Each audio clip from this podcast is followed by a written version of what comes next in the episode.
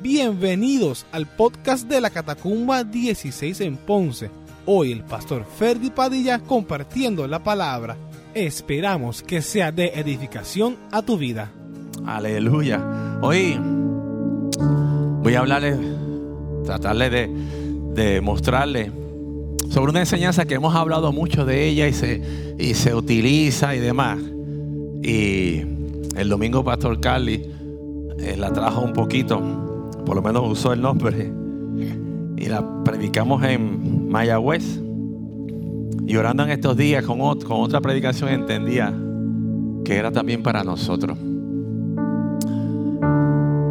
Así que para los muchachos que siempre me preguntan qué título es, pueden escoger no te estanques, es tiempo de levantarte y caminar. ¿Por qué sigues estancado en el estanque? ¿Por qué sigues acomodado en Bethesda? Tienes tres. La que le guste, pues esa será. Amén. Y esto se encuentra en Juan 5, del 1 al 9. Si usted no trajo Biblia, no prenda el celular. Yo tengo Biblias aquí para usted. Venga y búsquela, se la prestamos. Por favor, por favor, no prenda su celular. Evite la tentación de contestar un mensaje que le envíen. Se le va la línea por amor a nosotros. Y en especial por amor al pastor que se le va la línea cuando ve a alguien haciendo... y que este tiempo usted solamente quiere escuchar y leer los mensajes de Dios para tu vida. Que tú puedes decir, yo lo que quiero ahora es recibir el mensaje de Dios. Así que todo lo demás alrededor pasa a segundo lugar, a menos que tú tengas un familiar en condición grave, usted sea médico, sea de emergencia, pues sí tiene permiso. Dice Juan, capítulo 5, versículo del 1 al 9. Después de estas cosas había una fiesta de los judíos y subió Jesús a Jerusalén. Y en Jerusalén, cerca de la puerta de las ovejas, y hay en Jerusalén, cerca de la puerta de las ovejas, un estanque llamado en hebreo Betesda, el cual tiene cinco pórticos. Y en esto yacía una multitud de enfermos, ciegos, cojos y paralíticos, y esperaban el movimiento del agua. Porque un ángel descendía de tiempo en tiempo al estanque y agitaba el agua. Y el primero que descendía al estanque, después del movimiento del agua, quedaba sano de cualquier enfermedad que tuviese. Si el traductor de esta Biblia fuera boricua, diría, y el primero que se metía, se curaba. Y allí un hombre que hacía 38 años que estaba enfermo, cuando Jesús lo vio acostado y supo que llevaba mucho tiempo así, le dijo, ¿quieres ser sano? Señor, le respondió el enfermo, no tengo quien me meta en el estanque. Y cuando se agita, cuando se agita el agua, y entre tanto que yo voy, otro desciende antes que yo. Versión boricua, otro se me cuela. Jesús le dijo, levántate, toma tu lecho y anda. Y al instante aquel hombre fue sanado y tomó su lecho y anduvo. Y era día de reposo aquel día. Señor, te damos gracias por tu palabra. Dios, teniendo la certeza que cada vez que la leemos tú traes un mensaje nuevo a nuestra vida, Señor. Que tu palabra es viva, eficaz, más cortante que espada de doble filo que penetra hasta el tuétano de nuestros huesos, Señor. Y allí estirpa de nosotros aquello que nos impide, Padre amado, buscarte y seguirte. Dios, te pedimos que seamos solamente bocina de lo que hay en tu corazón. Declaramos en tu nombre que nuestra mente es tierra fértil para recibir la semilla de tu palabra, que está lista, dispuesta y disponible para ello, Señor. Sujetamos nuestros sentidos a ti. Controla nuestros pensamientos, Padre amado. Que los podamos mantener atentos y enfocados a tu presencia, Señor. Te damos gracias por ello. Te lo pedimos y te lo rogamos en el nombre del Padre, del Hijo y del Espíritu Santo. Amén. Como leímos y como se ha hablado muchas veces, el ese tiempo que ese estanque era un, un lugar grande. Yo puse una, mismo van a poner como una foto, ¿verdad? Que tenía, hay hay un estudio que decía que tenía dos piscinas grandes eh, y un pórtico de los cinco la dividía entre dos y, iba mucha gente. Ahí iba gente a cierto tiempo y llenaba esto es más o menos la imaginación, ¿verdad? De, de este pintor que hizo esa foto o esa pintura, ¿no? Ver paralítico y el Señor. Y ahí iba mucha gente y los rodeaba. Y rodeaba el estanque, entraban, estaban allí en la espera. No dice qué día bajaba, qué día se movía el agua, no dice nada de eso. Dice que estaban allí. Era un lugar grande. Algunos estudiosos dicen que, que podía medir más de 160 metros de longitud, más de 60 metros de ancho. Estaba dividido, ¿verdad? Por, por un pórtico, para que hubiese, hubieran dos. Y Betesda significa lugar de misericordia, lugar de gracia. Lugar de misericordia, lugar de gracia. Y estaba cerca de, la puerta de las ovejas. Lo que sucedía es que por ahí pasaban las ovejas cuando iban a ser sacrificadas.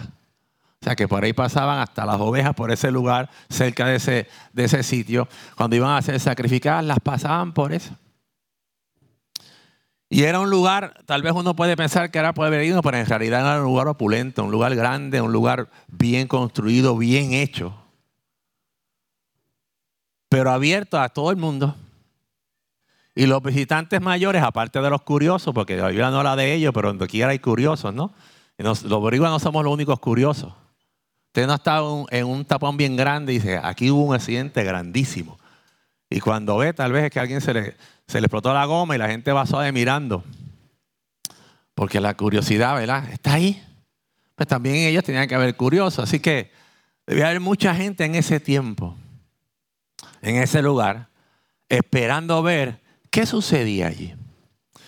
Pero quiero establecer primero un principio para que usted se, se lo grabe. Bethesda es un lugar para visitar, no para quedarse allí. Y vamos a hablar de esta predicación, quiero hablarles no como un lugar físico, sino como un estado de ánimo.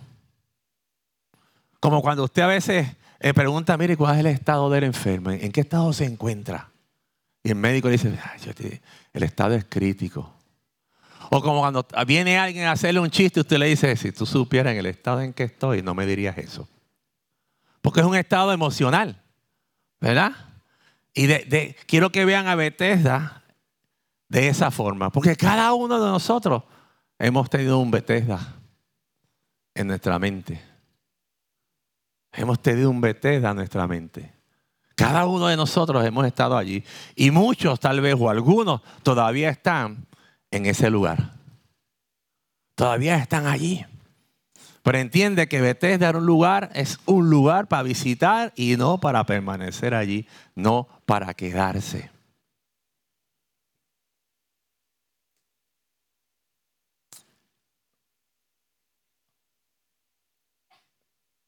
Y tratar de ver qué puede significar nuestro Bethesda. O qué significa, ¿verdad? Eh, en estado de ánimo el Bethesda.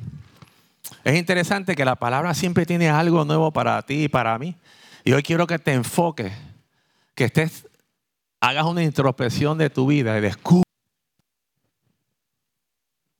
Hay cristianos que tal vez están esperando eh, eh, un cambio en sus vidas, un milagro en sus vidas, salir para algún lado, un sueño. Y ahí se han acomodado. Hay otros que su estado emocional es su Bethesda. Yo soy así. Yo soy así. Aún saben que hay algo que pueden salir, no, pero es que yo soy así. Y hay gente que hace de, de su estado emocional su lugar de confort, de un lugar incómodo, lo hacen su lugar de confort. No desean salir de ahí. Están ahí esto me tocó a mí. Esto me tocó a mí. Y de ese, y de ese pensamiento, de ese estado de ánimo, hacen su lugar de seguridad. Así que puede significar Bethesda. ¿Qué puede significar para ti y para mí o para cualquier otro un Bethesda? Significa estar esperando en el lugar correcto, pero confiando en algo equivocado.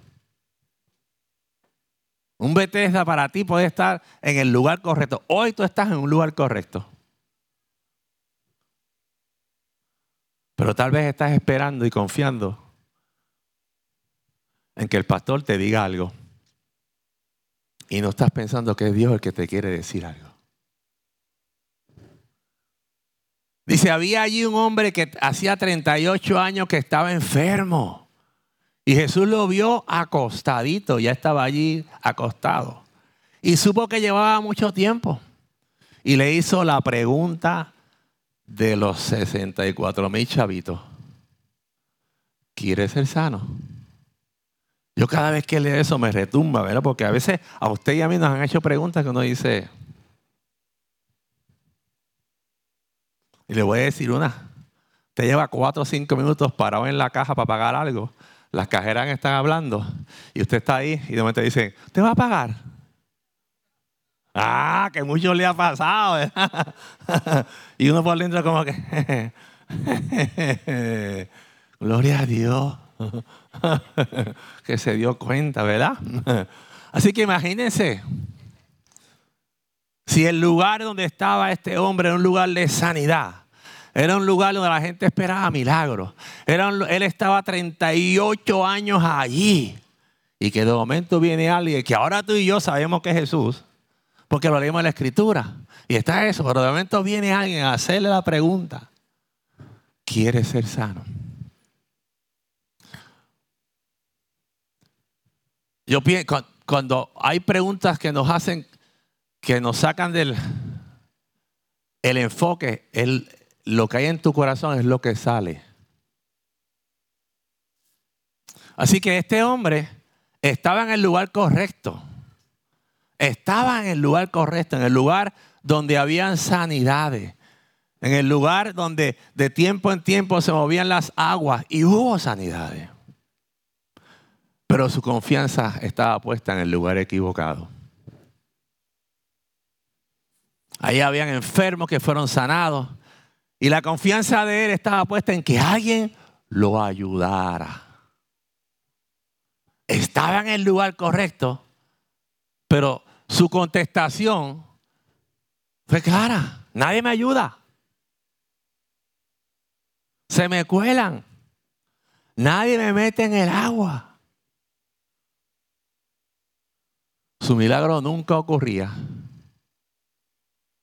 porque su mirada no estaba puesta en el lugar correcto. Estaba allí. ¿Ustedes no creen que se pudo haber arrastrado? ¿Ustedes no creen que se pudo haber movido? 38 años es como para haberse arrastrado un poquito, ¿verdad? 38 años como... Algo tiene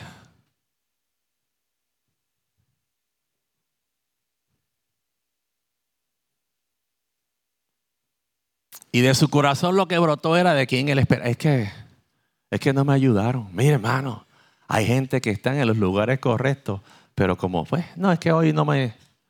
Yo esperaba que hicieran esto. Yo esperaba que me hicieran lo otro. Yo esperaba. Tienen su confianza puesta donde no es. Y por eso se desilusionan. Pienso que hay gente que está en lugares correctos, están en los caminos del Señor, están en la iglesia, van a ministerio, pero están poniendo su confianza en lugares equivocados, en gente equivocada. Y muchos de ellos, su lugar de, equivocado es en ellos mismos. Mire, hay veces que yo hablo con gente y estamos hablando de una situación y le digo, mira, yo, yo creo que tú debes hacer esto. Sí, yo lo sé.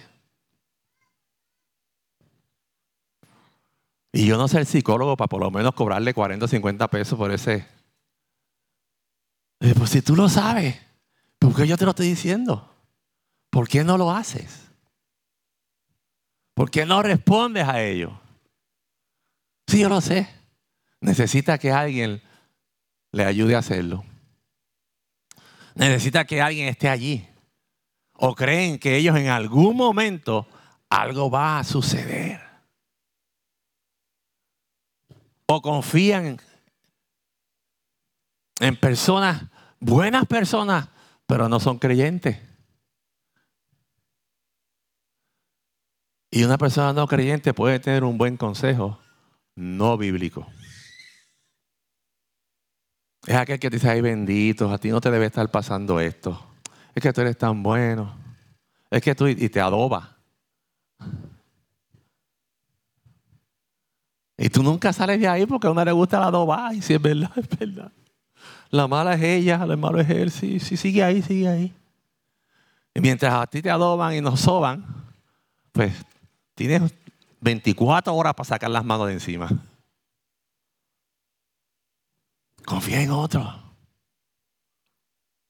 No es que el pastor me dijo, que el pastor te dijo que qué. Que lo perdone. No, que lo perdone Dios. Por eso no se perdona.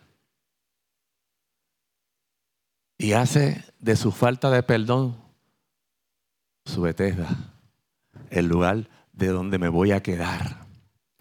Hay muchos que esperan ser sanos, hay muchos que esperan que su familia se restaure, hay muchos que ponen su esperanza en el Señor, pero en realidad, en realidad están en el lugar correcto, pero no deciden tomar acción. No deciden si yo tengo que cambiar. Yo tengo que dejar esto. Yo tengo que asumir. Yo voy a llegar.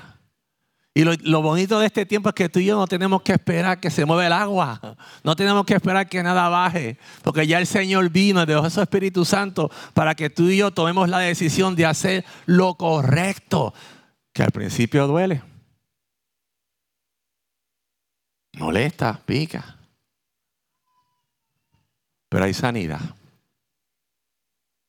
En nuestros tiempos, cuando yo era niño, que no fue hace mucho tiempo, pero cuando era niño, usted, no iba a, y yo voy a eso, yo voy a los quiroprácticos, usted no había un quiropráctico. En cada baja había una quiropráctico. Allí había una señora. Y tú te caías y te dislocabas algo y tu mamá no iba a emergencia. Espérate. Y te llevaba donde la señora que se antiguaba, ¿verdad? Que hacía sus cosas y demás. Pero tú ibas allí. Y lo primero que yo decía, me va a doler. Pero eso es por un jato. Pero me va a doler mucho. Eso es por un jato. Y lo que te va a doler es, mira, me llevaban. No había mercy. Nos llevaban allí. Y me acuerdo una vez que me disloqué un tobillo. Brincando y saltando. Y aquel, y yo, mira, porque sabía para dónde me iban a llevar. Hasta que mi mamá me miró para abajo y vio aquel.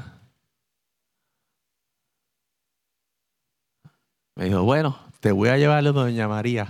Oh, esto se me va, no, se te va, no. lo que quiero decir con esto es que hay veces que no quieres hacer cosas que te van a doler pero cuando las hace, la sanidad llega. Me llevaron. Me puse una media en la boca y aquella señora dijo un montón de cosas. Pero en lo que decía era para dormirte, como que para qué. Y de momento, ¡clara! Mira como hicieron dos, tengo. Y por la tarde, ya yo quería salir para la calle. Si tú estás en Bethesda y tienes un Bethesda, descúbrelo. Y hoy decide. Yo estoy en el lugar correcto y voy a asumir la posición correcta. Yo tengo que salir. Yo no puedo seguir poniendo mi confianza en las cosas que tengo alrededor, sino mi confianza tiene que estar en Cristo. Pero para que tú y yo tengamos la confianza en Cristo, tenemos que conocerlo. Tenemos que leer. Tenemos que instruirnos en la palabra. Tenemos que sacar el tiempo para disipularnos. Tenemos que sacar el tiempo para ir a la célula. Tenemos que sacar el tiempo para venir a los estudios bíblicos. Tenemos que sacar el tiempo para preguntar. Mira, no entendí esto. Me, dijeron esta, esta cosa. Vamos a buscar. Porque si no, tú tienes un Dios a tu manera y no hay dioses a nuestra manera. Hay un solo Dios. En Jeremías 17, 5 dice, así ha dicho Jehová, maldito el varón que confía en el hombre y pone carne por su brazo y su corazón se aparta de Jehová. Ese versículo en los años 80 por ahí en nuestro ministerio, mucha gente lo decía y a veces lo sacamos de contexto. Y dice, por eso que yo no confío en nadie, si la Biblia lo dice. Y esa es toda una doctrina ahí. Pero yo quiero hoy leerle este versículo en una versión de Arroyo Bichuela, para que tú y yo entendamos qué es lo que quiere decir. Dice, la versión palabra de Dios para todos. Esto dice el Señor. Maldito el ser humano que confía en su semejante, el que se apoya en otros seres humanos mientras se aparta del Señor. Yo puedo confiar, pero no quiere decir que el consejo que me aparte de Dios yo lo voy a recibir. Porque mi confianza completa va a estar en aquel que me acerca a Dios, aunque me duela aunque no lo entienda. ¿Usted cree que, el paralítico entendió la pregunta bien? Que si lo hubiese entendido bien, yo dije, sí, sí, llévame. No lo entendió bien, pero sí él sacó lo que había en su mente. Yo quiero que esta gente que está dormía me empujen y me lleven. Ni tan siquiera se los dijo. Porque tal vez se lo decía a un ciego se ayudaban. Le dice al ciego, él pudo haberle dicho al ciego, yo te digo por dónde vamos y tú arrastrame. Pero ni se lo dijo, hay gente en el Evangelio, gente en la iglesia, que han hecho su betesta de dolor, tan callados, callados, callados, no sanan, porque no deciden sacar lo que está dentro de ellos. Y eso se convierte en su lecho. Mira, cuando la Biblia habla de lechos, el lecho era el lugar donde los animales se echaban donde ahí, esa esquina donde dormían los animales. Así que lo que este varón tenía allí era por 38 años, ¿sabes todo lo que se acumula? En una semana uno coge aquel hamper y lo pone aquí. Deja de confiar. Deja de poner toda tu confianza en los hombres y todo consejo que se te dé, llévalo a la palabra. Pero decide, yo no puedo seguir así. Yo tengo que hacer algo para salir de esto. No es, este no es el lugar que Dios quiere que yo esté. En esta condición no es. Beteta puede significar el lugar que está esperando un turno para que algo bueno ocurra en la vida. Un turno.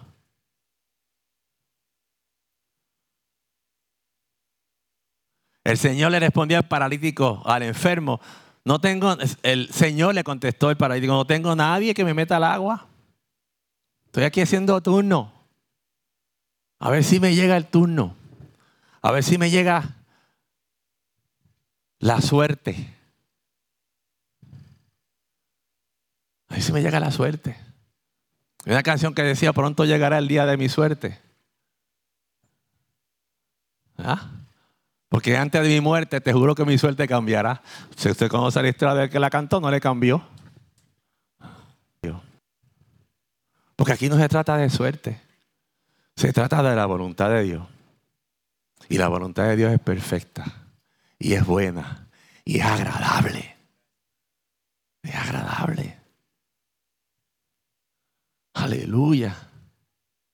Este hombre estuvo 38 años observando gente sanarse. Mire, yo pienso que vio hasta paralíticos sanarse. Cojo sanarse.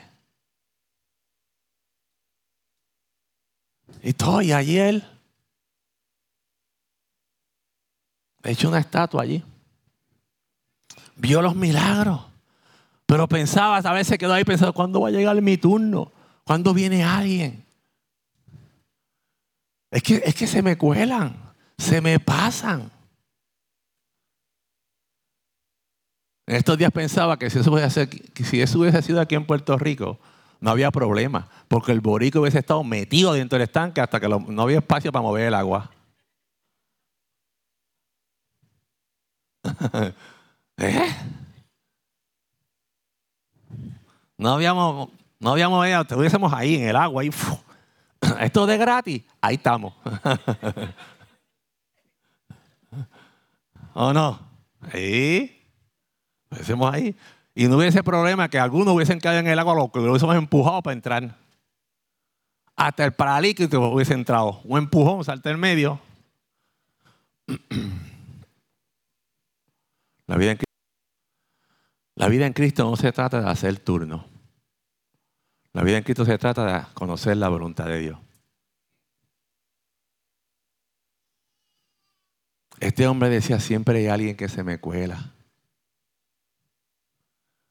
Y mire, hermano, yo he visto gente en el Evangelio que hablan de los milagros de otros y están esperando el de ellos. es que yo estoy esperando el mío. Y no hay problema en esperar. Porque esperar en Cristo no es estar cruzado de brazos. Esperar en Cristo es estar haciendo su voluntad. Como Pablo, con tu aguijoncillo. Haciendo lo que me corresponde. Siendo de bendición. No conformándome con mi situación. No conformándome como estoy. No, no me conformo a esto. Yo tengo que hacer algo. El sábado conocí a un, conocí a un caballero interesante. Obviamente, el sábado estaba corriendo bicicleta. y salí por ahí. Y cuando llego a la guancha, veo a un señor en una bicicleta especial. De los que están sentados. Y le pasé por el lado, pero de momento me dio por virar. Ya yo me había ido así y volví y viré. Pues quería preguntarle detalles de la bicicleta, dónde la compró y todo eso. Lo alcancé. Empezamos a hablar. Resulta que es de un pueblo maravilloso de Puerto Rico, una cosa que es el centro del universo. Yo tengo el micrófono, estoy aquí y yo soy que hablo. de Cuamo, Puerto Rico. Empezamos a hablar de la bicicleta que él y, yo, y me dije, mire, yo tengo una bicicleta de esas así que es con las manos. Me dice él. Él le falta un pie y el otro está malo. Y es con las, me la regaló veterano. Pero ¿sabe qué? Yo no tengo problema con las manos. Mi problema es el muñón que tengo y este pie. Así que yo googleé, googleé y fui a Texas. Y fui a tal sitio hasta que conseguí esta bicicleta. Porque yo decidí que yo no me puedo quedar como estaba. Y yo me falta un pie. Y yo lo miraba y yo iba con él. pero yo no estoy conforme. Yo sé cuál es mi situación actual. Pero yo no me acomodo a ella. Y yo vengo tres veces, de Cuamo aquí tres veces en semana. Y un día voy con los veteranos a Bayamón a cogerla allá. Y cuando vienen los jóvenes, los jóvenes que tienen algún problema y les, y les empiezan a, le dan las bicicletas y demás. Yo soy de los que los oriento. Y yo, este salió de su veterana.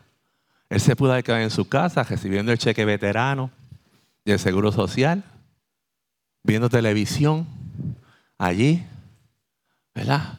Pero no, yo no. Al final me dijo, yo me monté en una bicicleta y soy adicto a la bicicleta. Yo, amén. Pero me impresionó su forma de hablar y de ver su condición, pero decir, no. Y buscar hasta que encontró lo que quería, lo que necesitaba para él. Y me dice, y ahora mi esposa está contenta, por ahí está, porque antes yo estaba en casa.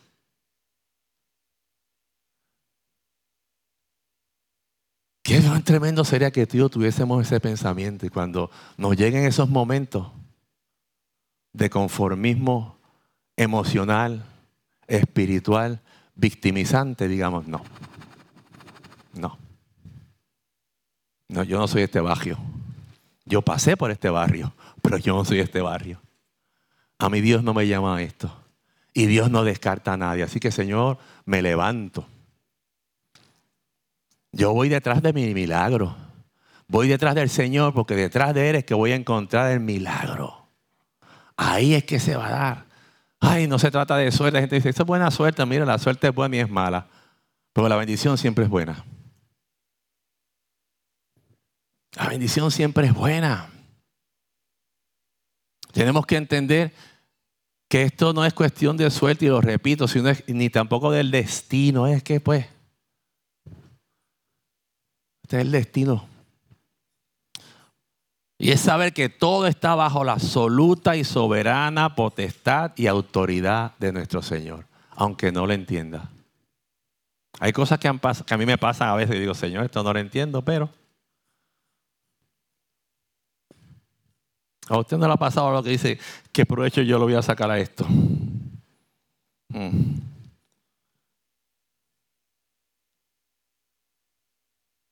Pero ¿sabes qué?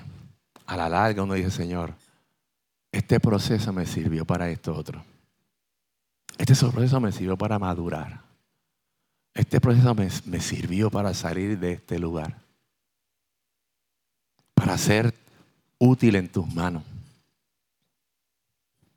para ser parte de tu milagro y testimonio tuyo. Mateo nos enseña cuando Jesús dijo, toda potestad me es dada en el cielo y en la tierra. No hay nada que nos suceda a nosotros que Dios como que, ay, no lo vi. No, Él está ahí. Y aunque no lo entendamos, hace muchos años que yo dejé de preguntar el por qué. Y Señor, yo no sé para qué, pero pues tú me lo vas a explicar. Los por qué yo creo que Dios. Somos nosotros los papás cuando nuestros hijos nos dicen, ¿y por qué? Uno le contesta, porque yo te lo dije y ya. Ahora no, ahora empieza, no, porque esto, pero yo le decía un porqué a mi abuelo, a mi mamá, uh, iba caliente, porque eso era jetante, que te dieran una instrucción y tú lo jetaras, pero ¿y por qué? ¿Por qué yo? Yo fui parte de, de la chancleta voladora. y de los que le decían, huele, huele. Mi mamá usaba correa. Y entonces en, el tiempo de nosotros uno usaba correa ancha y, con esa que me pegaban. Con la ancha, mira. Y entonces uno le buscaba porque esa era la moda, que le billón. Pero hoy en día nosotros nos acreditamos el derecho de preguntarle al Señor, ¿por qué permitiste esto? Qué bueno que el Señor no nos contesta.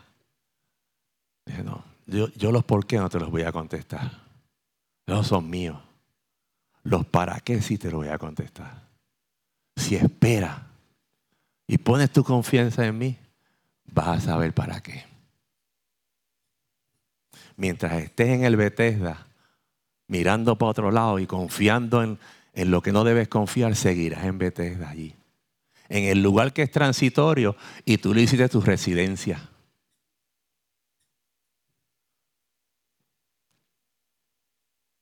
El hombre paralítico tuvo que pasar tiempos, meses, años para que su edad fuera completa.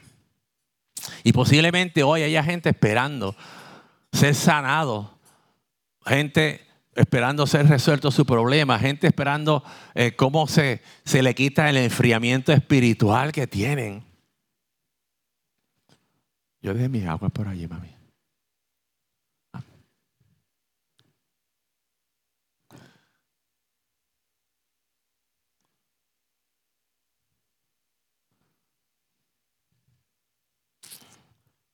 Buscando que se les quites y pidiéndole al Señor, Señor, quítame esto. ¿Sabes que ya el Señor te dio la autoridad y el poder de salir de ese sitio? Pero tú tienes que decidir salir. Se van a mover. Tú tienes que decidir ya porque las aguas no se van a mover porque ya nuestro Señor nos dejó el Espíritu Santo que nos da el poder, que nos da la autoridad, que nos alienta.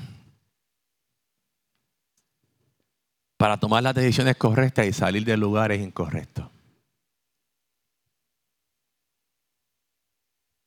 Y que te canses de ver que nada mejora, que nada cambia, que estamos más subidas que bajadas. más subidas que bajadas, más subidas que bajadas. Y no te das cuenta que hay un camino al lado, un poquito más angosto, pero que es, mira, llanito, que lo que tienes que hacer es salirte a ese lugar, un poquito más angosto, pero que no tiene tantas subidas y bajadas. Porque el camino del Señor es angosto, pero de bendición. Tenemos que, ¿qué tenemos entonces que hacer para salir de nuestro Bethesda? ¿Qué tenemos que hacer o ver eh, para salir de ese lugar donde estamos, de ese lugar de depresión, de ese lugar de tristeza, de ese lugar donde nada nos sucede, nada nos pasa, eh, oímos testimonios de otros. Mire, yo, y hubo momentos dados que yo estuve ahí, como que, Señor, y, y yo. Que uno veía que otra gente salía de los lugares y que te testificaban milagros y uno acá como que, y yo.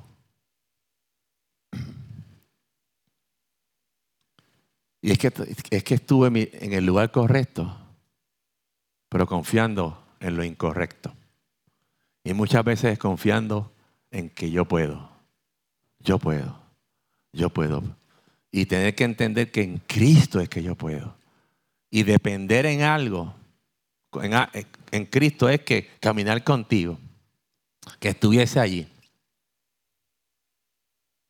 Este señor que le faltaba un pie estaba cogiendo bicicleta, pero yo tengo que estar pisando su prótesis. Y me decía, porque yo tengo esta pierna. Y cuando yo mire, yo pensaba que me iba a decir la que tenía buena.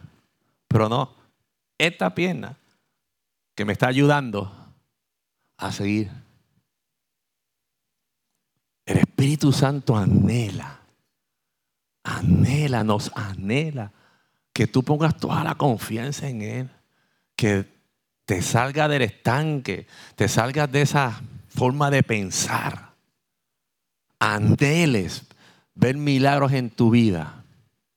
Anheles ver milagros en la vida de tus hijos. Pero tienes que salir del lugar donde estás acostado. Ni sentado, estaba acostado una de las cosas que tú y yo tenemos que hacer primero es recibir la palabra. Recibirla como para ti. Es decir, esta palabra es para mí. Es como cuando te sirven la comida y te la ponen al frente. Pues si no te la comes no te hace nada. No te causa nada, ni tan siquiera dolor de barriga. Pero si te la comes, va a ser de provecho. Aunque a veces tú creas lo único, para lo único que sirve es para engordar. No. Va a ser de provecho. Te da energía. Ayuda al cuerpo. Muchas cosas. Así que recibe la palabra. Grábala en tu mente. Grábala. Porque el Espíritu Santo va a utilizar aquellas cosas que, aquellas que tú te memorizas que las tienes ahí y en su momento le va a dar vida en tu, mente y tú la vas a tener. Y hay momentos dados donde el versículo te sale. Hay momentos dados donde el corito sale. Hay momentos dados donde te dices, wow. Hay momentos donde Dios te la revela. No es que te revela algo nuevo, porque ya está todo revelado aquí. Pero Dios te revela lo que quiso decir. Y te ayuda a veces hasta repitiéndotela tú mismo, empieza a darte ánimo. luego de recibirla, luego de grabarla, mira, amado, vamos a levantarnos. Dice, no, yo me pongo de pie. No me quedo donde estoy. Recibo esta palabra. Y con ella camino.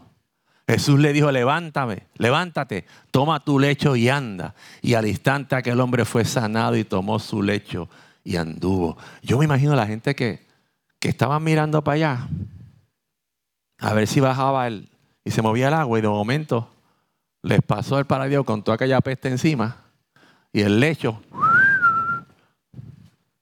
Porque Jesús no llega por donde tú quieres que llegue. Él llega por donde Él sabe que debe llegar a tu vida. Él no llega por donde tú quieres.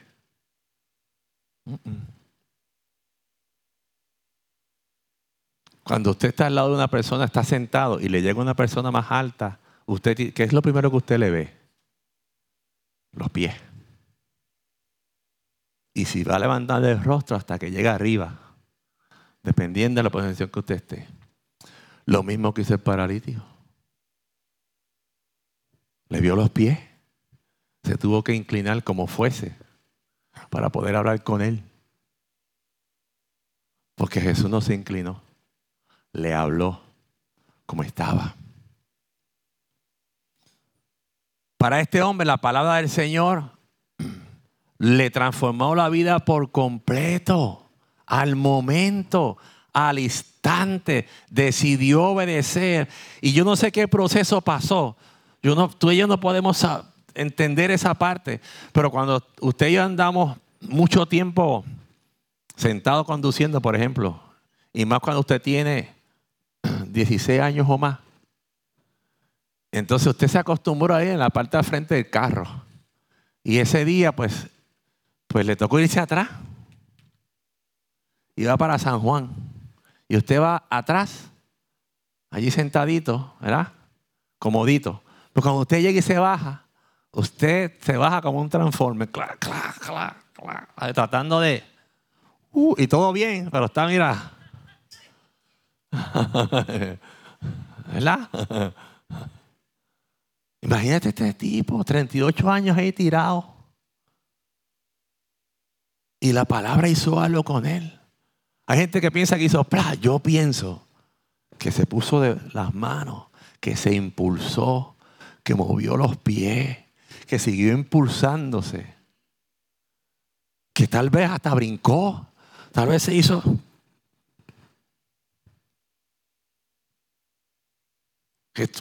Y el Señor mirándolo, y la gente viéndolo, se puso de pie. Yo creo que hasta bailó. Y de momento el Señor le dice, mira, recoge toda esa porquería que te tenía ahí amajado, llévatela y bótala. No te quedes ni con un recuerdo. Porque no, llévatela. Aquí no va a quedar más nada.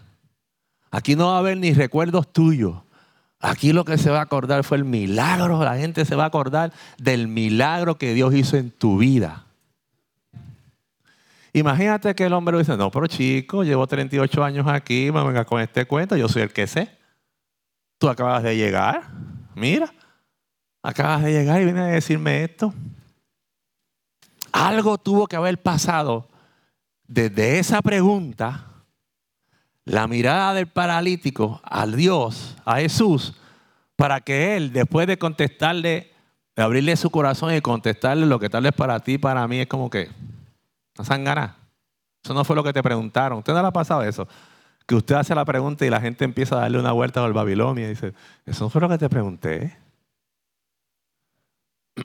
Porque la pregunta fue clara. ¿Tú quieres ser sano? ¿Sí o no? ¿Ya?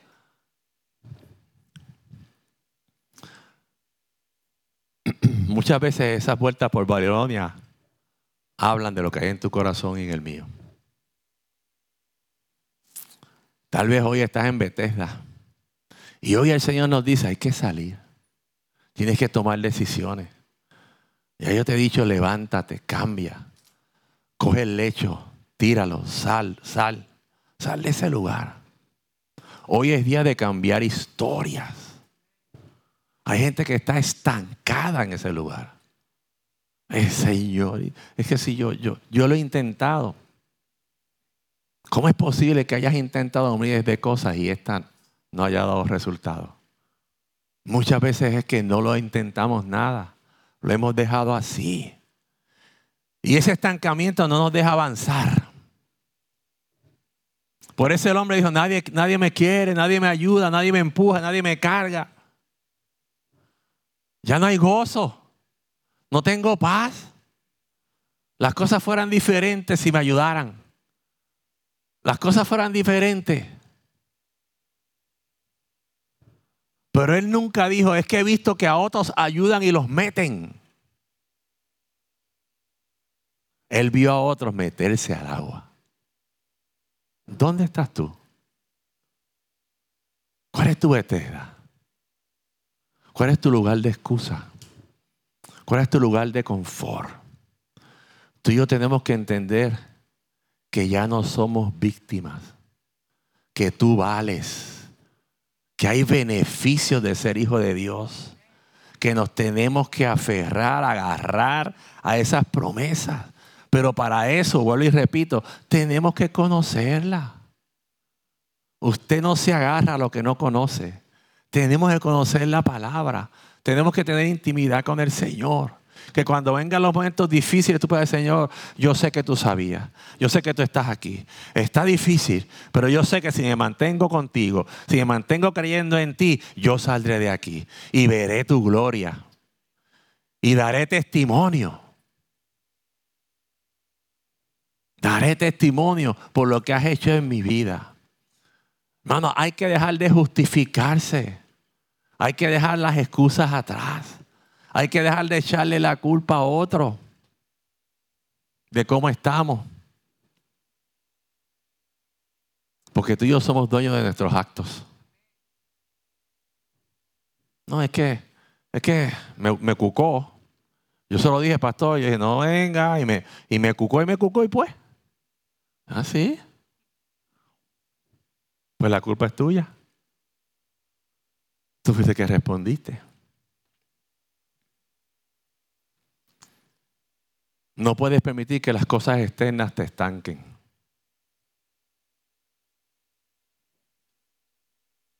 Así como el paralítico estaba estancado. Hoy es tiempo de renovar nuestra mente, de cambiar el pesimismo por esperanza, de volver a tener fe, de volver a saber que Dios no nos ha descartado, no nos ha desechado y nos da segundas, terceras y cuartas oportunidades que siempre serán la segunda. Que la fe vuelve a surgir en nuestro corazón cuando nos exponemos cada día más a la palabra, porque ella se renueva y nos renueva. Que nos debemos declarar niños ante la palabra. Por más que tú la hayas leído, volverla a leer para ti y para mí. Por más que tú la hayas leído, volverla a repasar para ti y para mí. Y Señor, ¿qué tú quieres decirme con esto? y ver a Dios en todo lugar, aunque no lo entendamos. Hay que cambiar nuestra manera de pensar. Ya tú y yo no tenemos que esperar que el ángel venga. El Espíritu Santo está aquí. Dios ya vino. Dios ya vino. ¿En qué lugar tú te encuentras? miraba muchas fotos del estanque, muchas, muchas, empecé a ver muchas, y yo me decía, ¿en qué lugar estaría el paralítico? ¿En cuál lugar? Hay unas que hay gente metida adentro, hay una que está lejos, hay unas ruinas bien grandes. ¿Cómo llegó allí? ¿Era del vecindario? ¿Era cómo llegó? Nadie sabe cómo llegó. Lo que se supo era que estaba estancado.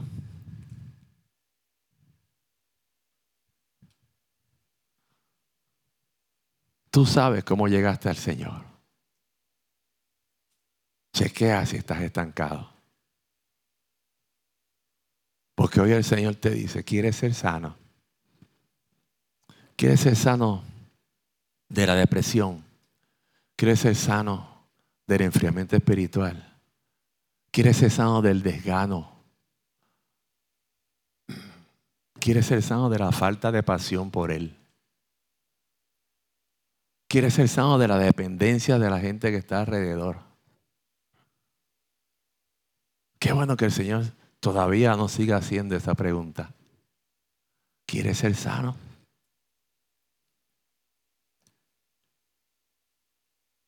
Al paralítico no le dijo, ok, voy a orar por ti. No, le dijo, ok, levántate, levántate, levántate y camina. Y coge aquello que te ataba y tú atalo a él. Y bótalo. Porque yo imagino que eso fue lo que hizo. Porque lo que es inútil, tú lo botas. Así que él lo necesitaba para tener una buena razón para no caminar y ahora caminaba. Es tiempo de que tú digas, Señor, se acabó la impotencia. Ahora soy fuerte en ti. Se acabó la soledad porque tú siempre estás conmigo. Ya no tengo duda, Señor. Yo creo que tú me amas y a su tiempo tú me hablarás y a su tiempo me quitarás esta parálisis espiritual. Hay gente que tiene parálisis espiritual y no se compran una bicicleta especial para que salgan de ella. Y la parálisis espiritual, ¿sabe cuándo nos llega? Con los años en Cristo. Y empezamos a conocer la escritura, pero ya no recibimos la revelación de la escritura. Pues que ya la sabemos. Es que ya yo estuve ahí. Es que ya yo lo pasé. Es que ya yo quedó. Y ya no podemos hablar de los milagros que Dios hace a nuestro alrededor. Ya no podemos testificar de los milagros que Dios hizo en nuestra vida. Ya no podemos testificar de lo que Dios reveló. Porque estamos enfocados en el, estamos estancados en el estanque del enfriamiento espiritual, emocional, físico. Y ni hablamos de los milagros que Dios hizo con los otros. Nuestra isla, nuestro mundo, nuestro país necesita de gente que decida levantarse. Nuestra familia necesita de gente, padres, abuelos, hijos, que se levanten a yo. Yo estuve en Bethesda. Pasé por allí, pero salí de allí. Dios me levantó, Dios habló a mi vida y decidí caminar. Decidí poner al Señor en el lugar correcto. Decidí obedecer la palabra. Decidí renovarme en Él porque el Señor, como una vez dije, el mejor reciclador que hay sobre la faz de la tierra es Cristo. Que te recicló a ti y a mí. Que de algo que no era útil, nos hizo útil en sus manos nos cambió la vida y nos mandó a poner de pie. Nos ponemos de pie. Amada iglesia, Dios tiene preparado para nosotros un plan. Pero tú tienes que tener que tomar decisiones. Dejar las buenas razones dejar las excusas, enfocarte en el Señor.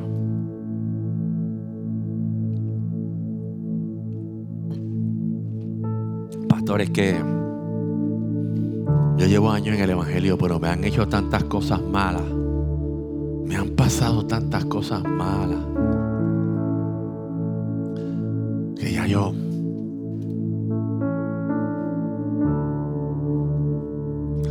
es que yo no tenía tanto problema cuando estaba en el mundo. Yo sí los tenía. Lo que pasa es que no los veía. Pastor, es que es que yo lo intento y no lo logro. ¿Y cómo lo intentas? ¿Cuáles son tus intentos?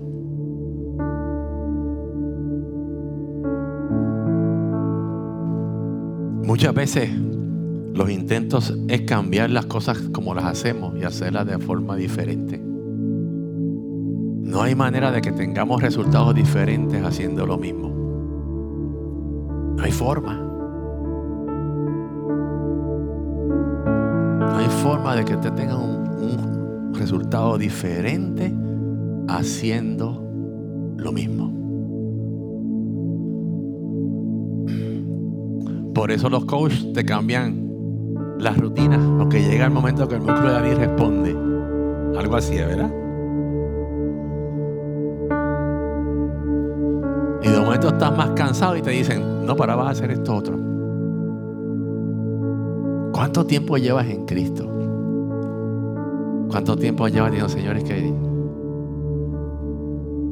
es que yo no puedo? que las bendiciones, hay otra gente que las bendiciones que Dios le ha dado se han convertido en su estanque de Bethesda. Están ahí.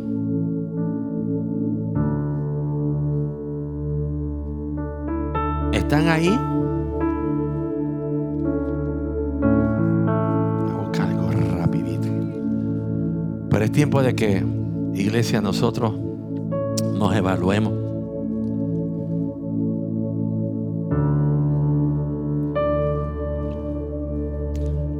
Dijo el Señor, y al instante Jesús le dijo, levántate, toma tu lecho y anda. Y al instante aquel hombre fue sanado, tomó su lecho y anduvo, y era día de reposo. Eso no se quedó ahí. Eso no se quedó ahí. Dice más adelante. Entonces los judíos dijeron a, aquel que había sido sanado, o sea, que allí había gente, mira, pupila, mirando. Como cuando tú te conviertes y te dicen, ay, ahora tú eres religioso.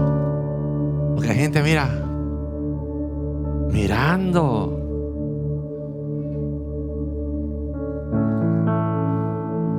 Entonces los judíos dijeron a aquel hombre que había sido sanado, el día de reposo, no te es lícito llevar el lecho. Uh. Porque no se supone que no hiciera nada. Y él respondió, el que me sanó, él mismo me dijo, toma tu lecho y anda. no sé ni quién. Él todavía no sabía quién lo había sanado. Él sabía que él obedecía una orden. Él sabía que alguien llegó allí y le dijo, ¿quieres sano? Ok. Escuchó la tontera y le dijo, ok, levántate y anda. Y el tipo se paró y se fue. Y desde ese momento comenzó a dar testimonio de alguien que él ni conocía. Entonces le preguntaron, ¿quién es el que te dijo tomar tu lecho y anda? Y el que había sido sanado no sabía quién fuese, porque Jesús había apartado de la gente que estaba en aquel lugar. Como que, espérate, eh, adiós, cara. Ah, ah, no está. No está. El que ella no está. Imagínense el asombro de la gente.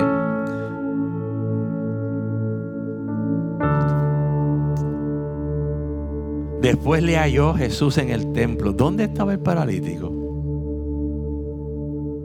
¿Dónde fue? Versículo 14. Después le halló Jesús en el templo y le dijo, mira, has sido sanado. No peques más para que no te venga ninguna cosa peor. El hombre dijo, ahora sé quién es. Me lo encontré allá en el templo. Allí estaba. Jesús. Jesús fue el que me sanó. En vez de irse a celebrar a la playa, la bendición del Señor, ¿a dónde fue? Al templo. Ya había sido sanado. En 38 años, ¿qué no había hecho? ¿Qué haría usted? A celebrar en otro lado. La carne nos lleva ya. Pero él dijo, no, yo voy para el templo. Yo voy al templo. Yo voy a, él no fue a buscar a Jesús caminante. Él fue a buscar al Jehová que él conocía. Pero allí supo el nombre de aquel que le había declarado la sanidad. Y le había sido sano. Señor, gracias porque a muchos de nosotros tú llegaste así, imprevisto Y tal vez no hiciste la misma pregunta. ¿Quieres salir de donde estás? ¿Quieres dejar ese estilo de vida? ¿Quieres ser sano? Y tal vez te dimos contestaciones incorrectas. Pero con todo y eso, Señor, declaraste tu palabra en nosotros. Y eso cambió nuestra vida fortaleció nuestras piernas, nuestro corazón. Y hoy mi Dios vuelves a traer esta palabra. Porque tal vez cada domingo la iglesia, este lugar se convierte en nuestro Bethesda. Aquí recibimos tu palabra, pero debemos darnos el corazón del paralítico, de levantarnos de nuestra condición y dar testimonio de ti de tomar todo aquello que nos impide darte gloria, porque ya cuando vieron, estaba allí. tú nos encuentres en la misma actitud. Que podamos quitar nuestras excusas, nuestras razones. Aquello, Señor, que lo utilizamos como escudo para seguir siendo como somos. Y no vemos que es un lecho de muerte para que no seamos como tú quieres que seamos. Hoy declaro esa misma palabra. ¿Quieres ser sano? Levántate, toma tu lecho y camina. Gracias Padre mío. Gracias por tu palabra, Señor. Gracias, mi Dios, porque tú no llegas ni tarde ni temprano. Tú llegas a tiempo a nuestras vidas, Señor. En el nombre del Padre, del Hijo y del Espíritu Santo. Amén.